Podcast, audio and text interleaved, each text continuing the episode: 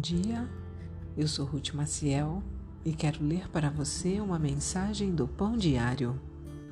Hoje é dia 21 de novembro e o título da mensagem é Ministério Escondido. Eu era responsável por um grande projeto acadêmico e estava preocupada com o prazo de entrega. Imaginava se conseguiria terminá-lo a tempo em meio à minha ansiedade, recebi três bilhetes de incentivo de amigas que me animaram. Cada um dizia: Deus trouxe você à minha mente enquanto orava.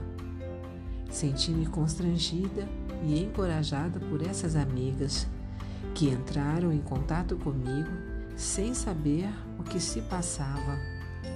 Criei que Deus as tinha usado como mensageiras de amor. Paulo conhecia o poder da oração ao escrever para a igreja de Corinto. Ele disse confiar que Deus continuaria a livrá-lo dos perigos enquanto eles ajudassem em oração.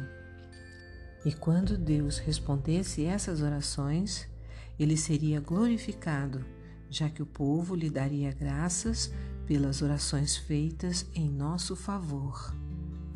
Minhas amigas e os cristãos de Corinto estavam engajados no ministério de intercessão, o qual Oswald Chambers chama de ministério escondido, que produz fruto pelo qual o Pai é glorificado.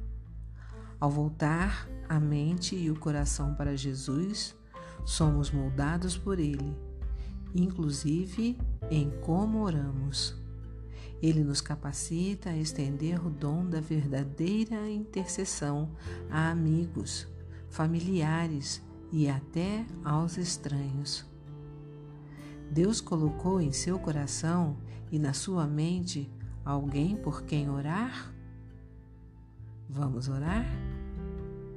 Senhor, agradeço, porque não apenas sinto o teu amor por meio das orações de outras pessoas, mas também posso orar por outros sabendo que me ouves. Amém. Um pensamento para o seu dia? Deus ouve as orações do seu povo. Se você gostou, Compartilhe com outras pessoas, pois a palavra de Deus nunca volta vazia. Tenha um bom dia e fique na paz do Senhor.